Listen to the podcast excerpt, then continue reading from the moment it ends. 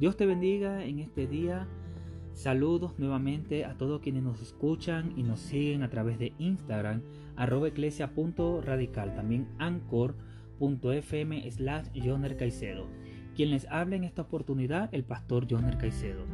Continuando con el estudio del Salmo 16 desde el versículo 1 al versículo 11, quiero concluir este maravilloso estudio, el cual sé que ha sido de edificación para cada una de nuestras vidas, con el versículo 9, 10 y 11.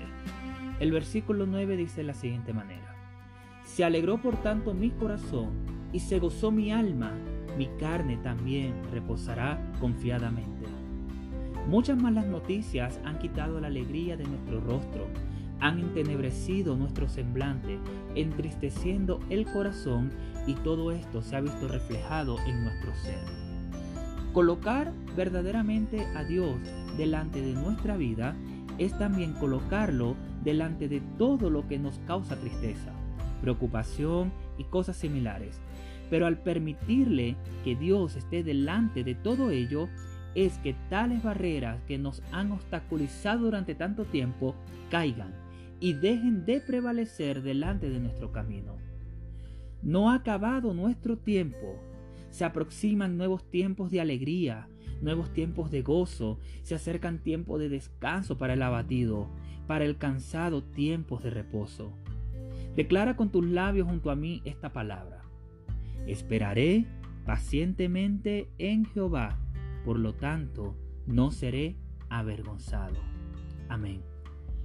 Para tranquilidad de todos nosotros, quiero decirte que Cristo venció toda afrenta por nosotros. El corazón de Cristo se alegró cuando vio la cruz donde sería crucificado y posteriormente fallecería se alegró porque sabía que era el único medio y camino para hacer llegar a nosotros la herencia de Dios, su salvación a toda la humanidad, y darnos nuevamente el gozo que habíamos perdido a causa del pecado. El alma de Cristo se gozó cuando gota a gota su sangre iba siendo derramada sobre la cruz desde el interior de su cuerpo, producto de sus heridas a causa de los latigazos que recibió. Muchos de los que observaban en ese momento veían que la sangre de Cristo caía sobre la tierra, pero la real verdad era otra. La sangre de Cristo estaba siendo derramada sobre la humanidad, redimiendo a cada ser humano del pecado, quitando el pecado de todos nosotros.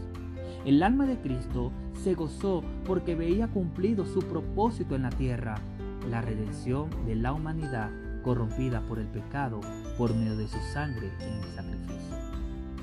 La carne de Cristo reposó confiadamente cuando dijo, consumado es, todo está cumplido. No hay nada más que hacer y todo aquel que cree en la vida, muerte y resurrección de Cristo, le queda solo esperar. Nos queda esperar confiadamente, guardando cada palabra de Dios y santificándonos cada día para Él. Versículo 10. Porque no dejarás mi alma en el Seol, ni permitirás que tu santo vea corrupción. David estaba hablando como profeta acerca de Cristo en su resurrección, pero aún así podríamos tomar esta palabra para nosotros. Alegrémonos de esta noticia, amado, amada. No quedaremos separados de Dios aún después de la muerte. Estaremos y seguiremos unidos a Él. Esta debe de ser nuestra esperanza mientras vivamos. Es por ello que vivimos para un día poder estar literalmente en la presencia de Dios y contemplarlo tal como es. Guardemos la esperanza de que llegará el día que no seremos más corrompidos por el pecado que nos asedia, ni por la maldad manifestada en los vicios, costumbres y tradiciones de este mundo. Versículo 11. Me mostrarás la senda de la vida.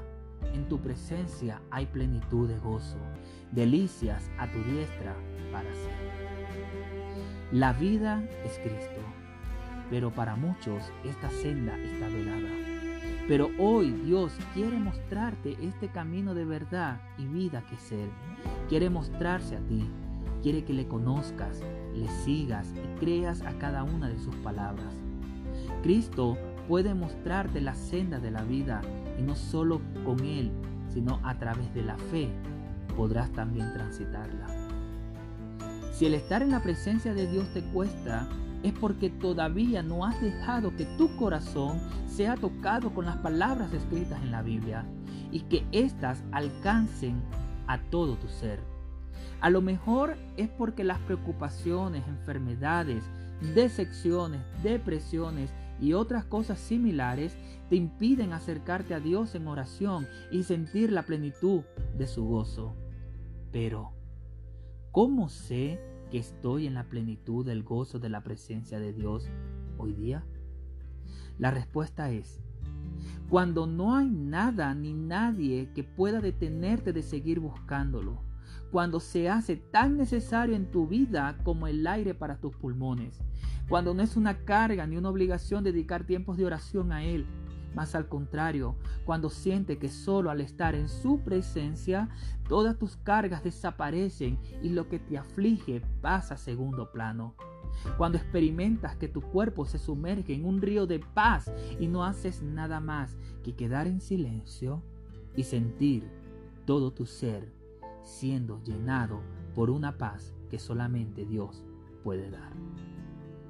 Experimentemos cada día la plenitud del gozo de Dios y estemos seguros de esto, que cada vez que estamos en su presencia no encontraremos nada más que delicias en Él.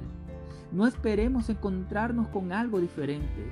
Si es una reprensión, una corrección, una disciplina de parte de Dios, todo esto producirá en nosotros delicias de las cuales al final solo quedará agradecer de continuo porque su mano se ha acercado a nosotros para ofrecernos todas estas delicias. Solo Jesús puede darnos lo que necesitamos. Acerquémonos a Dios confiadamente y experimentemos la plenitud del gozo que hay el estar en su presencia. Dios te bendiga.